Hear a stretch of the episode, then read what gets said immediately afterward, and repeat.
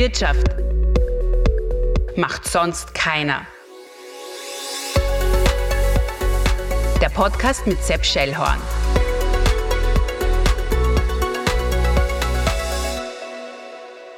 Es freut mich heute ganz besonders und ich glaube, ich darf nicht unverschämt sein, wenn wir bei Du sind. Ich habe heute einen besonderen Gast. Wir kennen uns seit 14 Jahren. Hast du noch geschaut? Ja. Ist das schon so lange her? 14 Ja. Jahre? Ja. Es war Jedermann.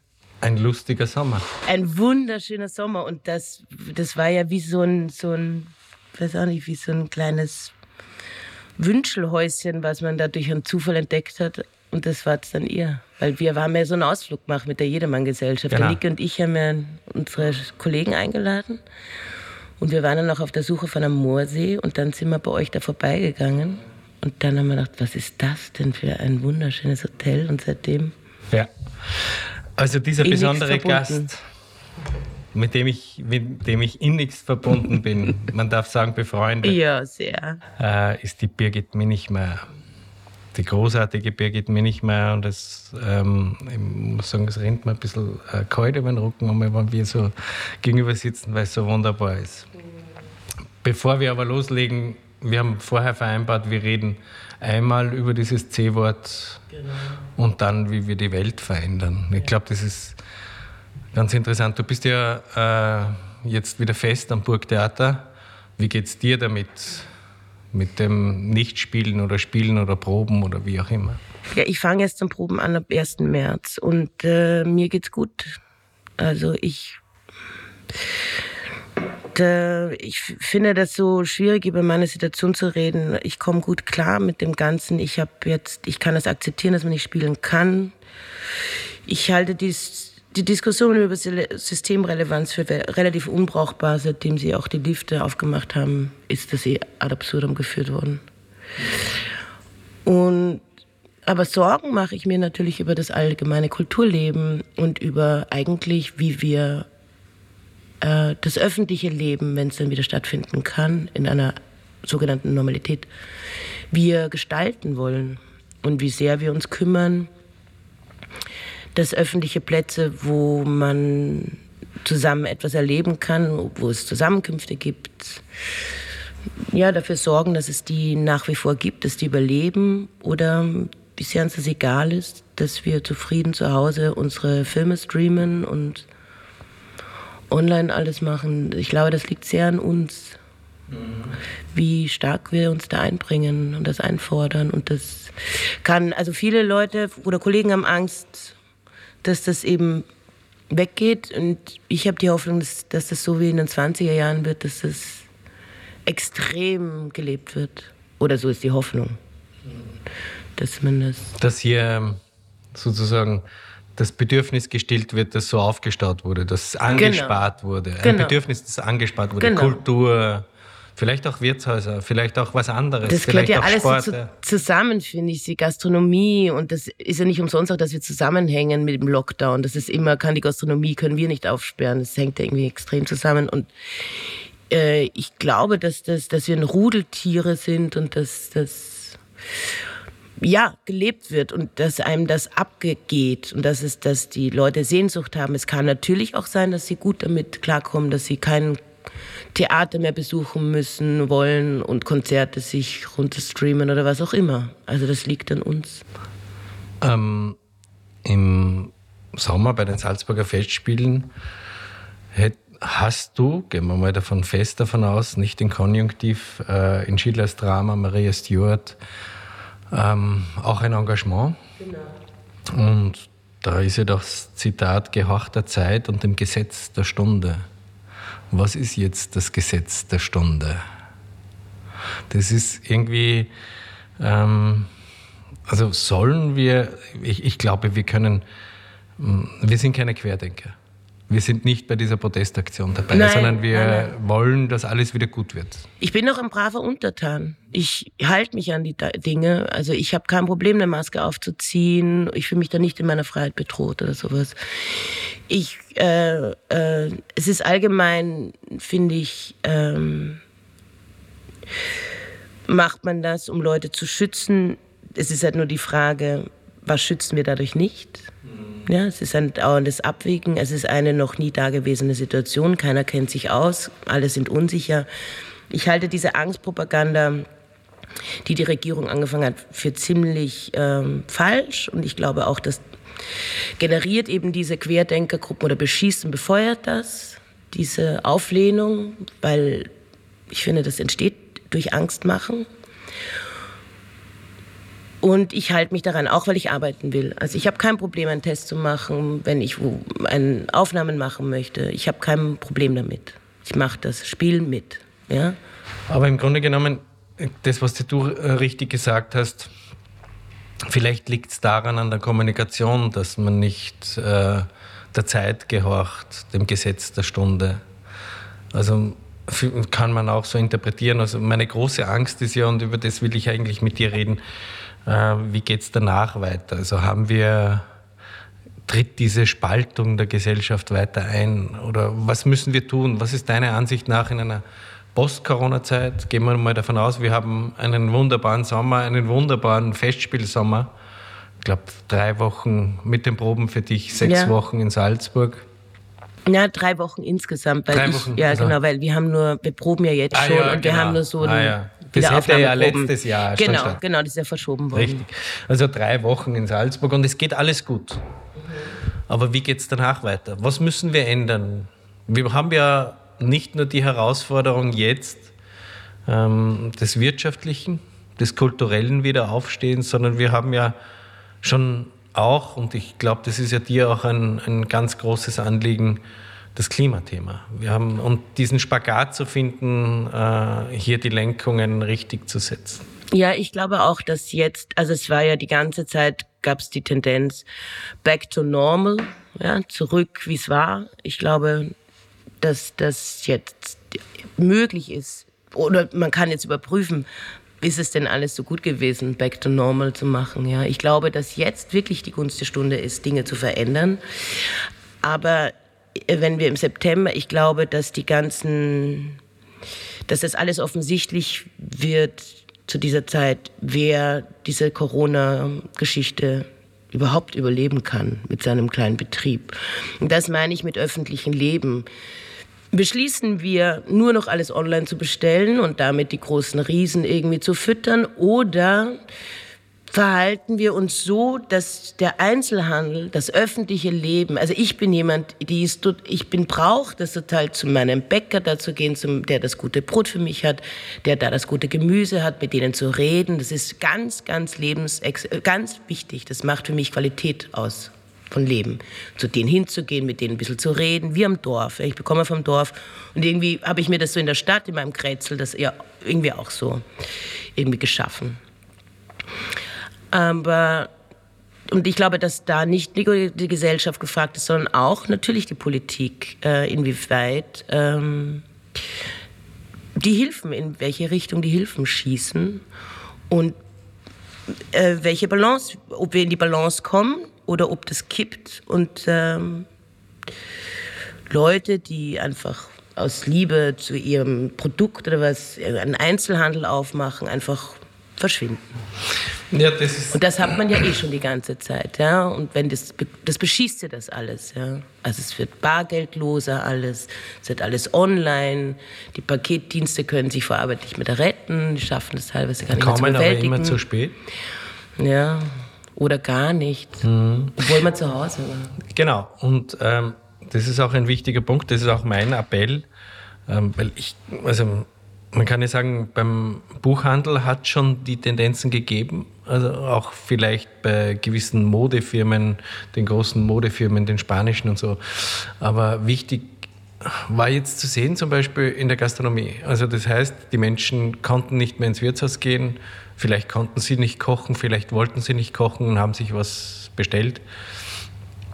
Da gibt es ja auch diese Zuliefer-Online-Plattformen und das ist ja für mich auch die spannende Frage, wie wird es, wenn die Wirtshäuser wieder aufgehen?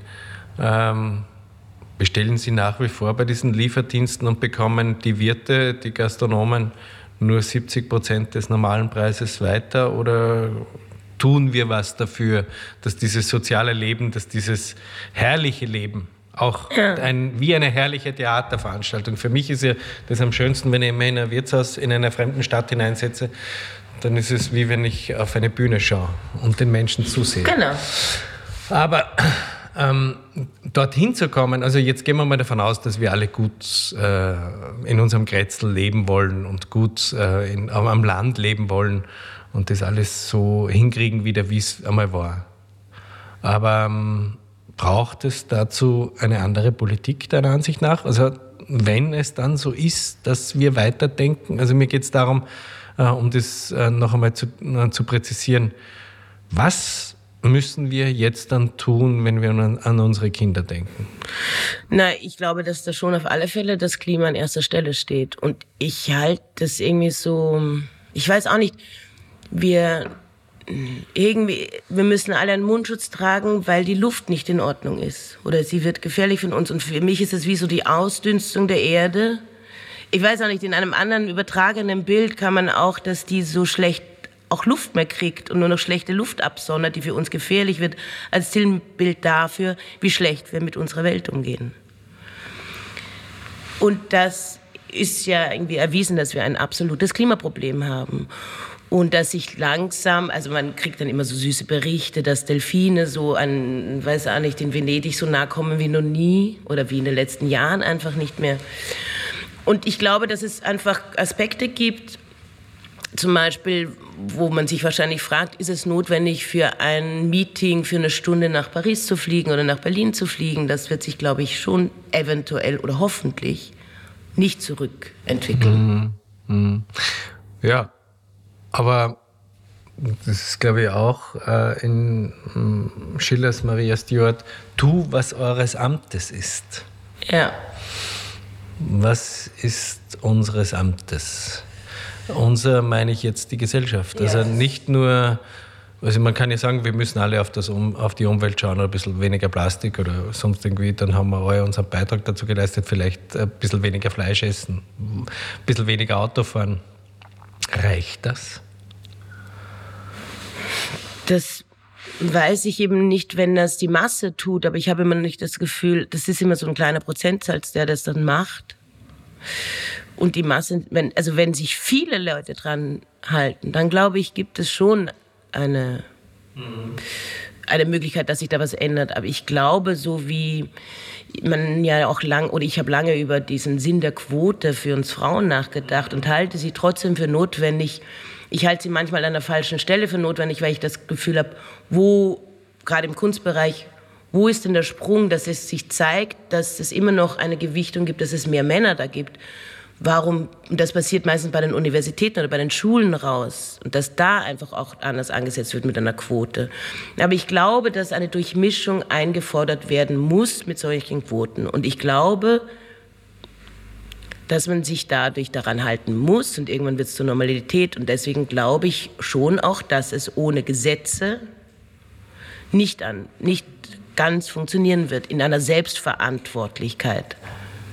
Ja. ja. Also das bringt mich jetzt auf einen anderen Gedanken der Quote. Also der uns bekannte Simon Stone hat ja jetzt einen großartigen Film gemacht, The Dick, die ja, Ausgrabung. Genau. Läuft auf Netflix. Und da ist neben dieser Quote äh, ist eigentlich nicht die richtige Quotendiskussion entbrannt, sondern eigentlich eine andere Diskussion, genau. dass nur mehr Frauen die Rollen spielen dürfen, in dem, in dem Alter sie sind.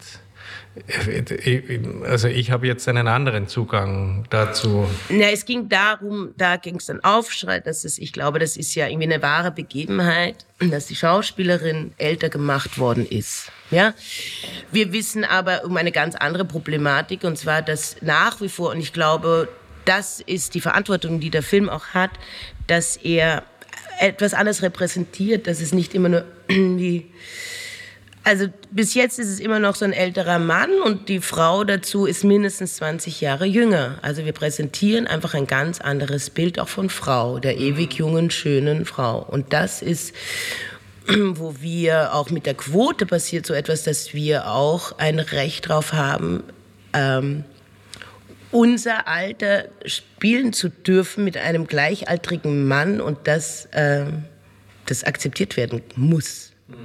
Vor allen Dingen von Hollywood. Und das, du hast ständig Beziehungsbilder, wo der Mann immer eine 20 Jahre jüngere Frau hat. Oder da gab es, glaube ich, ich weiß nicht, welche Schauspielerin der war. Ich glaube, ich war Kate Winslet oder sowas, die gecastet worden ist für eine Geliebte und zu alt empfunden wurde von einem 60-Jährigen, damals 35. Also diese, diese Bilder der Frau sind natürlich auch Feindbilder, die man abschaffen möchte. Ne?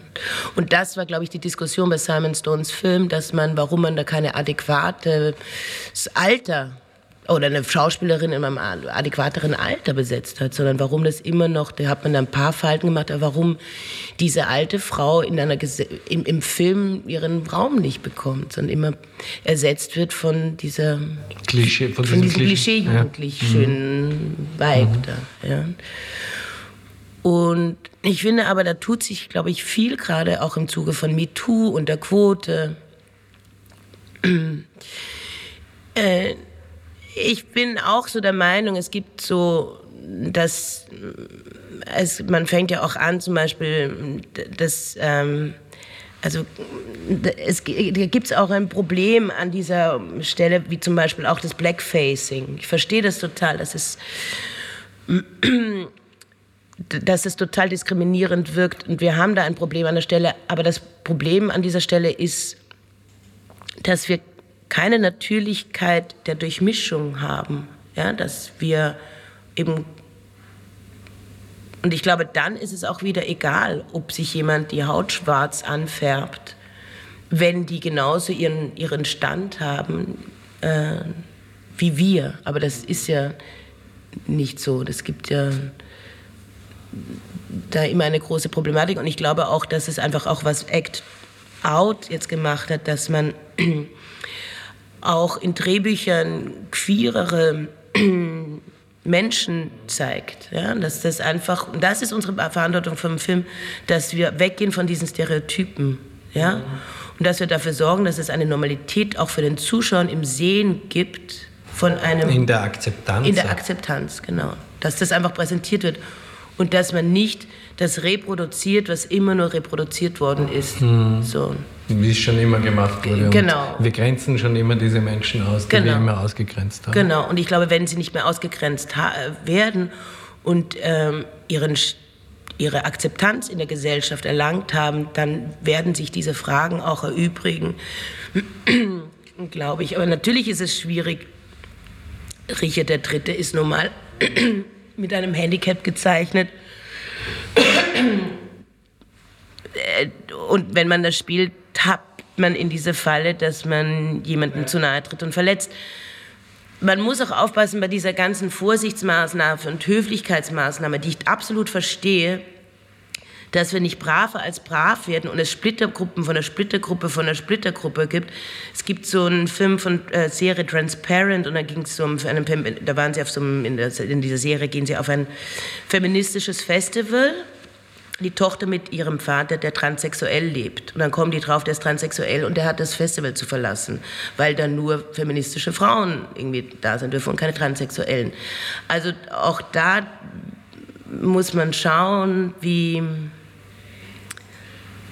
also es birgt auch eine Gefahr, finde ich, da drin mit dieser mhm. politischen Korrektheit. Ja, weil du den Film angesprochen hast und wir haben ja äh, jetzt auch ähm, vorher schon angesprochen, was wir alles zu Hause konsumieren, mhm. was wir alles nach Hause geliefert bekommen, äh, von Büchern über Essen oder so. Jetzt bekommen wir natürlich auch durch die Streamingdienste die Filme nach Hause geliefert.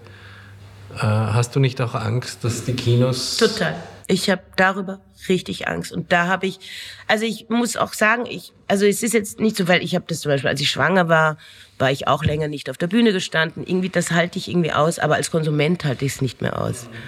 Ich hätte irgendwie gerne Lust, und zwar dann wird dann so, hey, den neuen Film, denn, oder wie zum Beispiel Cornel Mundro, zum, den ich sehr, sehr schätze, der hat Premiere dann auf Netflix. Ich würde aber gerne dafür ins Gartenbaukino gehen, ins Votivkino, ja.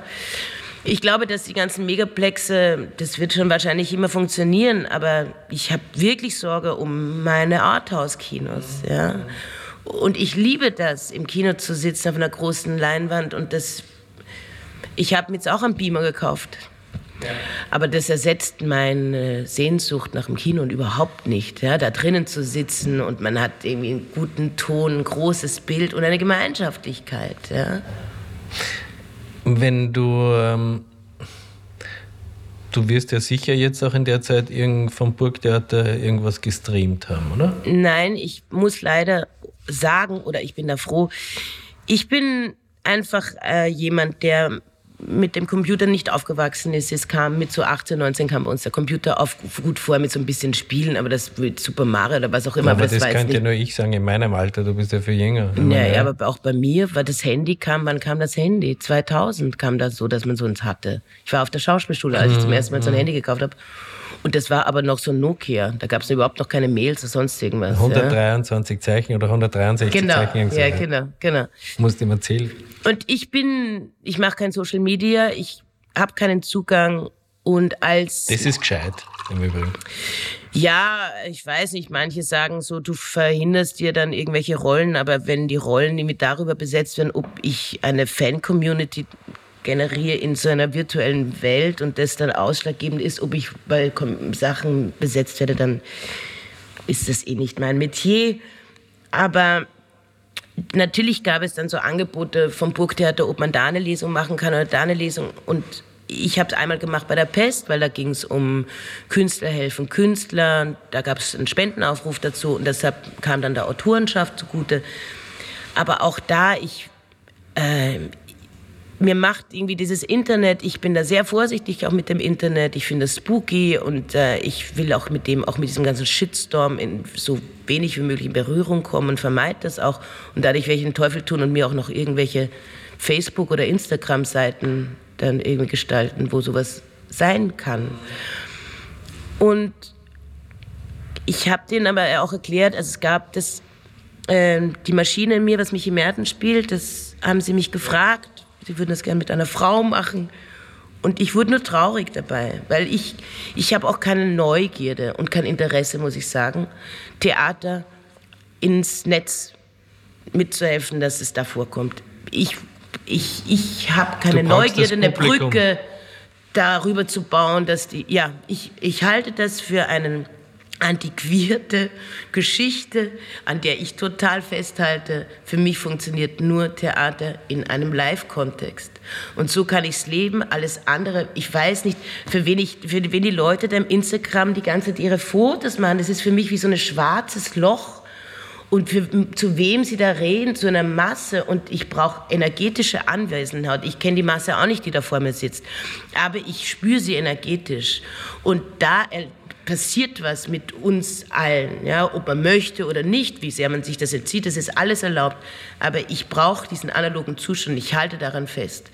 Und dadurch hat das Burgtheater dann auch verstanden, dass ich mich nicht vor einer zum 20.000 Mal vor einer Bücherwand hinsetze. Ich weiß, es geht teilweise nicht anders, aber ich mache irgendwie Film und da ist es anders aufgehobener als irgendwie diese komischen Streaming-Geschichten. Mhm. Und ich ich kann mich auch nicht selber da abfilmen, wie ich dann irgendwas lese. Ich habe dann immer irgendwie, einmal habe ich so einen Igel aufgenommen und, und statt mir eingeschickt und einmal habe ich den Fluss im Dunkeln, die Donau gefilmt bei der Pest, weil ich das nicht ich verwehre mich so dagegen. Und ich werde schon ein bisschen auch bockig und vielleicht auch ein bisschen trotzfrigide, aber ich kann dem nicht folgen. Na, ich verstehe das. Mir geht es ja so, dass mich jetzt mein Lieblingsspruch ja einholt. Äh, und ich glaube, ich wäre dafür auch bestraft, der mir mal gesagt hat, das schönste Hotel ist ein Hotel ohne Gäste. Also so, äh, das funktioniert nicht. Es ist ja kein Geschäftsmodell, aber es ist ziemlich arrogant. Und jetzt wünsche ich mir die Gäste zurück, genauso wie es du dir dein Publikum zurückwünschst. Genau, es ist ja auch so, da gibt es ja auch die philosophischen ja. Theorien, so was äh, vor, ohne Publikum zu spielen. Man hat mich auch angefragt bei einer, für ein Radio, ähm, was ein Spiel oder sowas, so, was wäre, oder man wäre endlich froh, dass das Publikum weg ist. Ich war noch nie froh darüber. Ich war ehrlich gesagt immer so, mein Ehrgeiz bestand immer darin, dass die Bude voll ist und das ausverkauft ist. Das war für mich immer so der Ehrgeiz und nicht, also ich habe kein Problem mit Publikum. Ich liebe es. Ich mag es aber auch nicht anwanzerisch betreiben. Also es, es fehlt mir jetzt nicht der Applaus, weil man immer so viel konfrontiert wird. Uns geht der Applaus schon ab. Ich finde es eine so Verkennung von meiner Einstellung, wie ich meinen Beruf lebe. Ich finde Applaus eher etwas sehr Beschämendes für mich. Ich weiß mich da eh immer nicht zu verhalten. Das, was ich weiß, wie ich es auf keinen Fall machen will, ist, dass man noch in der Rolle bleibt. Und das verweigere ich auch, wie manche Kollegen die sich dann immer noch erschüttert in der Rolle verbeugen und mir zeigen, was für ein anstrengender Abend das war. Ich halte das für eine, ich will's, äh, ich halte, ich weiß nicht, ich möchte das halten wie so ein Verwandlungs- und Verzauberungskünstler, der dann innerhalb von einer Sekunde aus der Rolle ist und dann gibt's Applaus. Und trotzdem finde ich, weiß ich mich immer nicht wirklich und beschämt mich irgendwie und ich denke so, ja, ich weiß auch nicht, ich habe da noch keinen Zugang dazu. Und deswegen geht mir der Applaus nicht ab, aber mir geht dass die Spannung oder dass mein Tun funktioniert nur mit dem Gegenüber. So ist es. Und ich kann es nicht anders betreiben. Ich brauche jemanden anderen. Und deswegen möchte ich den auch nicht missen und kann den nicht eintauschen in so eine schwarze, anonyme Masse, weil die Arbeit ist ein Miteinander. Ja. Mhm. Das ist ungefähr wie bei mir als Koch. Wenn ich keine Gäste draußen habe, koche ich auch einen Scheiß. Ja, ich hab, Und genau. wenn, ich, wenn ich Gäste draußen habe, dann sage ich, ich muss jetzt was leisten, weil das, genau. ist, die, das ist der Spannungsmoment. Genau, weil ja? ich es für jemanden ja. mache ob der mitgeht oder nicht, ist seine Verantwortung. Ich werde mein Bestes dafür tun, dass er den schönsten Abend kriegt, der jetzt gerade möglich ist. Aber ich laufe nur zur Hochform auf, wenn da jemand sitzt und ich mich anstrengen muss oder anscheiß und dem was Schönes und nervös bin und sowas. All das. Und sonst, mir wird, also ich langweile mich zu Tode. Also ich bin auch nicht gut im Hörbuch lesen, weil mir so fad wird mit mir und ich werde mir so schnell überdrüssig. Und das Gegenüber lässt diese, genau. dieses Gefühl aber nicht zu. Es geht, mir geht es genauso, also mir ist immer Applaus peinlich, wobei ich nicht naturgemäß nicht den großen Applaus bekomme wie du. Aber früher, wenn ich einmal vielleicht halbwegs gut gekocht habe, dann hast du gesagt, du musst jetzt ausgehen ja, am Tisch. Genau. Ich habe gesagt, na scheiß drauf, ich mag das nicht. Ja, ja. Das, um das geht es nicht. Äh, äh, eine andere Frage noch, äh, oder zwei Fragen darf ich dir noch stellen? Ja, bitte, also wie, unbedingt. Was mich ja auch in diesem Zusammenhang mit den Streamingdiensten nicht ins Kino gehen und so. Und dann denke ich mir immer, schaue ich mir die Netflix-Geschichten an. Wie geht es da einer deutschsprachigen Künstlerin mit dem deutschen Film? Das ist ja eher so ähm, orientiert nach ähm, englischen, amerikanischen Serien. Also, äh, wo liegt eigentlich der Fokus bei dir? Also, wenn du jetzt einen Film machst, wird dann schon von vornherein gesagt, das, der wird jetzt eins fürs Kino oder eins für Netflix? Wie läuft das? Für dich? Ja, momentan, ehrlich gesagt, kriege ich noch Drehbücher, die ganz klassisch ins Kino, im Kino geplant sind. Aber ich glaube, auch Cornel Mundruzu hat nicht geplant, dass ein Film irgendwie auf Netflix läuft nach Venedig, sondern dass der in den Kinostart kriegt. Aber ich glaube, die wollten das einfach, also so, die weichen halt aus. Das wird halt die Frage, inwiefern das Ausweichen Normalität wird. Das steht noch nicht fest. Was aber da bedeutet, ist, dass du natürlich die ganzen Autorenschaften, dass du da auch, also wie zum Beispiel Annika Decker, die jetzt äh, Till Schweiger verklagt hat, weil sie, es gibt so einen Erfolgspassus, wo du angemessen, wenn es ein übermäßiger Erfolg ist, anständig dementsprechend auch nochmal nachbezahlt ja? wirst. Ja, genau. Wie lässt sich das Wie dann überprüfen? Ja. ja? Mhm. Wie man da beteiligt ist an solchen Netflix. Auch, auch das wird sich alles, wird dann alles behandelt werden müssen. Aber ich habe jetzt zum ersten Mal, zum allerersten Mal eine Amazon-Serie auf dem Tisch liegen. Das ist ganz bewusst von Amazon. Ähm, wird das produziert. Ob das jetzt, ob, wir das, ob ich das mache oder ob das klappt, also das weiß ich nicht so, aber das ist zum allerersten Mal. Ähm, mittlerweile, also ich, ich schaue ja auch echt auch äh, nicht, also also ich finde mich manchmal, ist es wie so Junkfood, wie beim McDonalds sitzen in Netflix und ich mache das fast wie depressiv, weil ich so ein Overload empfinde, dass ich mich da nicht zurechtfinde. Aber wenn eine Freundin oder ein Freund mir eine Empfehlung hat, dann genieße ich das auch so, wenn Netflix, wie so der, der Queen's Gambit oder auch irgendwie... Das habe ich mir in einer Nacht durchgeschaut, das ja. ist die Gefahr bei mir. Ich auch. Also, also, ich hab, bin ja auch ein Suchtmensch und kann sehr schlecht Nein sagen. Ich habe okay. sehr wenig Selbstwiderstand in mir bei gewissen Dingen gegenüber. Und so passiert mir das auch. Und dann geht es mir aber nicht gut dabei. Es ist wie so, ein, wie so zu viel Junk, zu viel Salz und zu viel Emulgatoren gegessen. Also ich, mir geht es wirklich nicht so gut dabei. Drum Auf der anderen Seite weiß ich natürlich, dass diese horizontalen Erzählstränge auch natürlich viel mehr Platz den einzelnen Figuren erlauben. Es hat total die Vorteile, so Serie zu machen. Aber ich finde die Behandlung darin. Ja. Aber ich mache zum Beispiel, ich habe jetzt eine unfassbar wunderschöne Serie gesehen, Normal People, eine Romanverfilmung. Und die war so intensiv, dass, also wenn die Sachen so gut sind, dann kann ich auch tagelang und manchmal wochenlang nichts schauen. Das geht mir auch bei guten Kinofilmen. Dann zehrst du davon Dann zehr oder, ich so oder davon teilst will es nicht nachschieben. Ja, ja, ja. Ich will nicht was drüber schieben, wo ich dann so über das drüber springen muss in die Erinnerung von, oder von, in dieses Gefühl, was ich bei diesem Film so toll fand oder was ich so. Ich will die Bilder so nah wie möglich noch bei mir ranlassen, bis sie dann halt irgendwann weggegangen sind und dann kann ich was Neues einlegen quasi. Ja. Aber auch da, ich habe bis jetzt noch keinen Kinofilm oder Serie gemacht. So, ich habe keine Berührung. Ich weiß zum Beispiel aber auch, dass Netflix-Kollegen so jammern auch, dass sie so schlecht bezahlen. Aber muss, muss ja sein.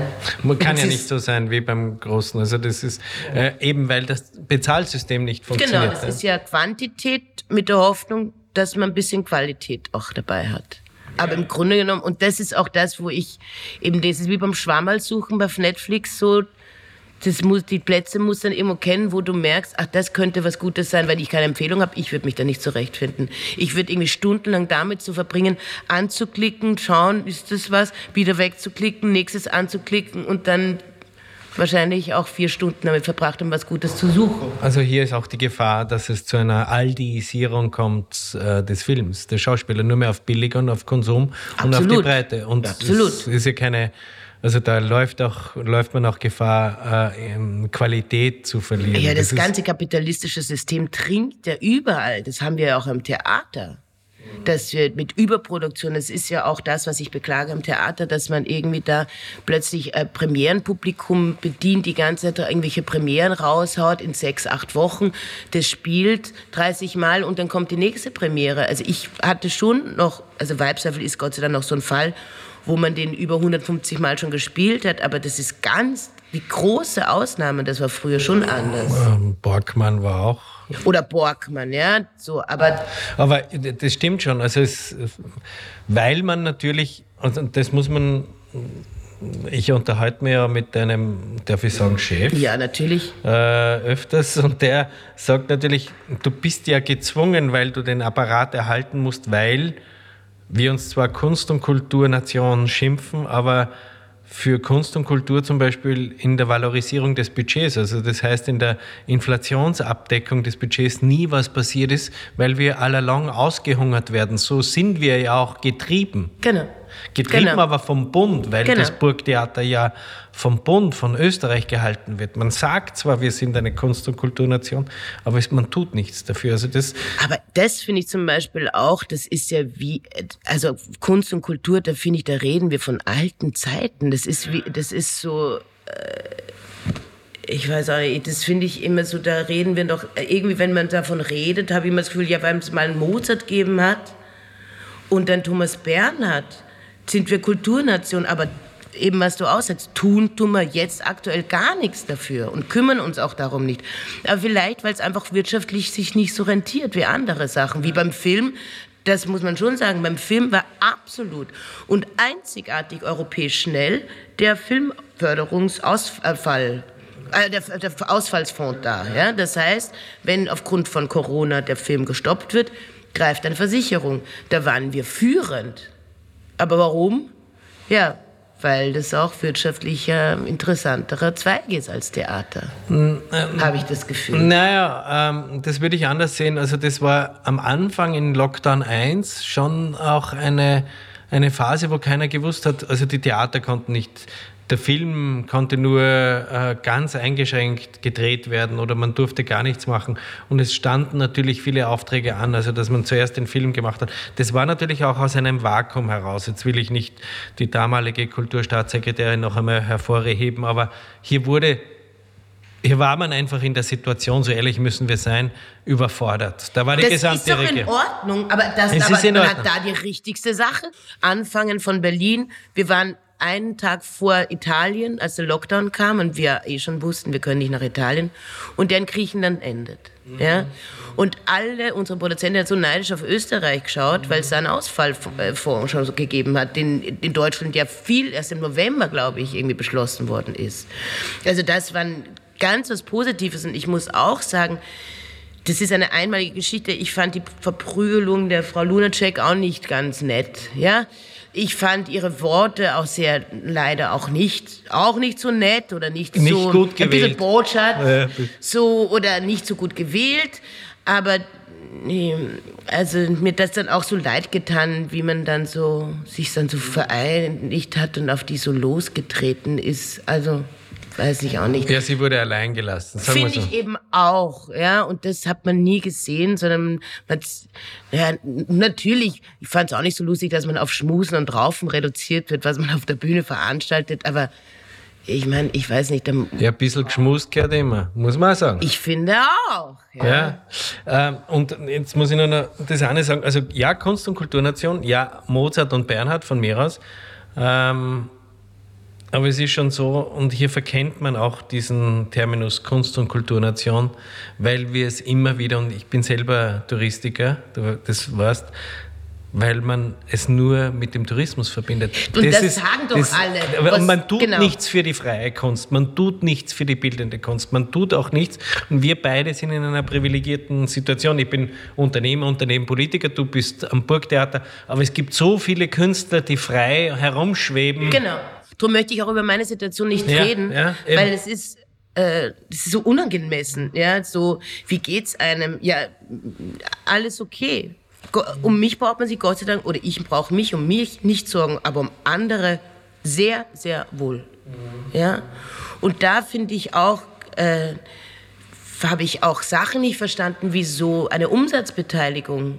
Also warum wird das so bemessen mit so einem Tausender? Mhm. Und wieso wird man dann, schaut man sich damit beim Finanzamt nicht an, was das vorige Jahr eingegeben hat? Ja? Wieso gibt's da plötzlich, hängen wir plötzlich bei der Wirtschaftskammer dran?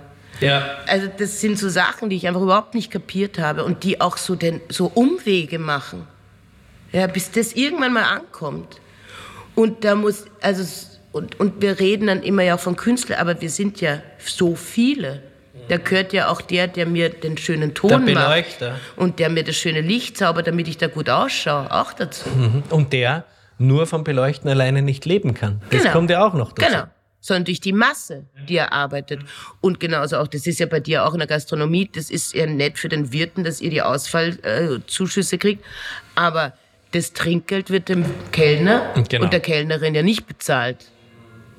Ja, Aber davon leben ganz viele Leute vom Trinkgeld auch. Ganz, ganz wichtig. Also das ist ja, das erlebe ich jetzt gerade. Also vor allem in der Gastronomie ist es ja so, dass du, wir haben jetzt ein Jahr Corona und von diesem einen Jahr haben wir fünfeinhalb Monate offen gehabt.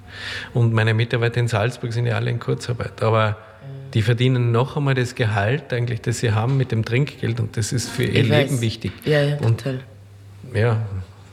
Ja, und Sonderprämien. Das, ja, eben. Und es ist halt so wirklich so. Aber ich glaube, wir müssen uns noch mal treffen, weil der Thorleifur Andersson hat gesagt, das wird ganz, ganz wichtig sein. Und ich glaube, da sind die Isländer nicht nur in der Gleichberechtigung, auch in den Karenzzeiten, in all diesen Themen so, so wahnsinnig weit vor uns. Auch Skandinavien, ja, Schweden, ja, das, ist so, das ist überhaupt kein Thema mehr. aber, aber die diskutieren jetzt auch schon, äh, wie leben wir danach? Also gibt es noch diese Ideologien, gibt es noch links und rechts oder gibt es ein gemeinsames, weil immer wenn es da ganz scheiße geht, dann rücken alle zusammen. Glaubst du an das, dass man politisch auch so zusammenrückt, dass man sagt, jetzt sitzen wir alle am gleichen Tisch und jetzt nehmen wir uns einmal fünf Jahre Zeit, gemeinsam eine Regierung zu bilden, damit uns keiner einen, einen, einen Spalt in die Gesellschaft reißt, dass wir aus dieser Krise kommen? Oder glaubst du, dass wir mittlerweile so egoistisch sind, auch äh, nicht nur vom Mensch her sein, sondern auch von den parteipolitischen, gesellschaftlichen Entwicklungen? Es gibt äh, diesen Spruch, der Fisch stinkt vom Kopf. Ein schönes Schlusswort eigentlich. Aber wir können einen anderen finden. Ja, also es ist schon so, finde ich, so neben dieser Corona, diese ganze Korruptionsproblematik ist der, also das auch noch dazu, das, also das finde ich so, ich find, also nicht gerade hilfreich. Ich finde. Es schürt dieses, ich schaue, wo ich bleibe. Ja, ich, also ja, ich muss auch leider so sagen, das, was ich in, der letzten, in den letzten Monaten oder Wochen ähm, so miterlebt habe, gerade in den Zeiten, wir müssen ja noch immer sagen, dass es uns noch wahnsinnig gut geht in diesem ja, Land. Total. Und dass es vielen anderen viel schlechter Ja. geht. Ich erinnere nur an Karatepe und Moria und wie wir da die Veranstaltung ge Ja, gehabt haben vor Weihnachten und dann jetzt mit dem Abschieben der Schülerinnen. Nein, also, das mitten in der Nacht mit der Wege, sind die bescheuert? Sind die wirklich so geisteskrank? Es ist so, so unangenehm, dass man als Bürger mit so Situationen konfrontiert wird, als Österreicher, wie da umgegangen wird. Und wirklich ist das so ein Problem, Kinder aus den Flüchtlingslagern hierher zu holen? Echt? Das ist so kränkend, moralisch so verletzend, finde ich, dass das mein Land macht. ja. Meine, meine, die, diese Politik macht, finde ich so verletzend und demütigend und so schlimm. Also ich, ich finde gar keine Begriffe, wie abartig ich das finde. Ja? Und so ein Mädchen, so traumatisch, ja? ich meine, es gibt Die hier geboren wurden. die hier geboren wurde, Ich ja? meine, du kommst ja aus, aus Oberösterreich, Ja. da haben wir den Fall Zogei. Ja, du genau, ich erinnern? weiß, natürlich, ich weiß. Und, und, und man hat aus dieser Zeit nichts gelernt. Na. Und so, äh, ich meine jetzt eine komische Kurve, aber Paris Hilton wurde doch so in diesen, die klagt das jetzt so eine, da gab es doch in Iowa oder sowas, in diese krasse Schule, weil sie so schwer erziehbar war. Da wirst du in der Nacht abgeholt und in dieses in diese Sch- Straflagerschule gebracht. Aha. Das haben die Eltern organisiert. Ja? Von der Paris Hilton. von Paris Hilton, die klagt jetzt danach, weil sie so traumatische Erlebnisse hat. Ja, so. Ich weiß nicht, warum ich den Zusammenhang jetzt bringe. Äh, die, das Trauma. Aber das Trauma. Wieso muss man das mitten in der Nacht mit Hunden und Wege und allem machen? Echt? Wirklich? Was, was wollen wir da präsentieren? Was, was soll es für Zeichen sein? Es ist so widerwärtig, es ist so widerwärtig. Andere Worte finde ich nicht. Mhm. Jetzt müssen wir aber trotzdem, ich pflichte dir da völlig bei, aber wir brauchen jetzt noch irgendwas Schönes für die Zukunft, weil sonst gehen wir so angefressen durch den Nein, Tag. Und nein, das nein, das steht und wir ja, wir sind das sind ja beide nicht, obwohl wir so. Mich belastet das dann schon, ich kriege das Bild dann nicht mehr heraus. Wobei jetzt dieses Bild des Traumas nicht herauskriege, die Paris Hilton mit dem Rich Prosecco. Ja, genau. Ja, das, das hat sie. Ich glaube, das hat echt nichts, oder es war so schlimm, oder es hat nichts geholfen. So eine Erziehungsanstalt. Nein. Ich weiß auch nicht, warum äh, ich diese Überleitung gemacht habe. Das ist eigentlich total komisch, Nee, eh- ehrlich eh gesagt. wurscht, aber- Wurscht. Aber ähm, Wann glaubst du, dass wir. Also, ist Wieder normal noch, sein äh, können? Hast du eigentlich, äh, äh, arbeitest du jetzt schon für Maria Stewart Nein. alleine oder hast du ich fange eine. jetzt mit Simon an. Simon Stone. Am 1. März haben wir Proben für Kinder der Sonne von Maxim Gorki und danach kommt Maria Stewart. Gorki am Burgtheater? Ja, genau. Großartig. Ja, ich freue mich voll. Der hatte das verschoben. Ja. Und jetzt, und dann kommt Maria Stewart. Aber er macht ja gleichzeitig, der Simon Stone ist ja wahnsinnig, er macht ja gleichzeitig La Traviata in der, in, in, an der Oper. Äh, Was jetzt? jetzt? Ja. Während den Proben? Ich glaube, ja. Also so schön, dass ich das von dir erfahre. Ich, ich, ich glaube, also ja, wir haben darüber gesprochen. Irgendwann, äh, ich meine, es ist eine Wiederaufnahme von, von so. Ex, glaube ich, ja, oder das, so. Ach so, das wird dann wieder sein Assistent wahrscheinlich so vorbereiten und dann wird er nur ein paar Tage Oder von Paris, sein. nicht Ex. Von Genau, von Paris. Ach so, okay, das ist eine Wiederaufnahme. Ja gut, das ist ein bisschen was anderes. ähm, Maxim Gorki, großartig. Genau, und dann Und wann wäre da Premiere? am 24. April oder 1. Mai so. Ich glaube, da geht's auf. Ja, ich glaube auch. Also es ist Mit, nach mit, Ostern heißt mit es. Vorsichtsmaßnahmen, also mit, mit Schutz. Ja, ich Hygiene- glaube auch, es bleibt bei Jeder der Hälfte zweite vom Platz, Publikum. Es bleibt, bleibt halt mit Testen. Ja. Mhm. Ja, das passt schon. Und wer ist noch dabei? Bei, Ich, ehrlich gesagt, ich weiß es gar nicht. Ich warte die ganze Zeit, dass mir, mir, mir einen Besetzungszettel gibt. Ich weiß Peter Simonischek und Michi Mertens. Es, ich träume ja noch immer von Jan Gabriel Borgmann. Von Borgmann, das ja. ist halt das Eingangsbild mit dir und mit dem Wutke, mit dem Schnee. Ja, ja, das habe ich Und das wahnsinnig war gern so gemacht. Die Arbeit war so, ja. so großartig. das war auch mit Simon so eine schöne Arbeit. Und da fing ja der Kontakt auch an, dass, weil er hat gesagt so, Birgit, ich brauche so einen Ort zum Schreiben. Ich so, ich rufte die Susi an. Du musst zum Seehof fahren. Und Ja. er so, der hat ja dann auch bei euch geheiratet. Genau. Und Ja, das ist einfach eine Verzauberungsanstalt. Verzau ein schönes Wort. Ja. Danke für die verzaubernde Stunde mit dir. Danke, dass du mich sehr. eingeladen Danke, hast. Vielen danke Dank. vielmals.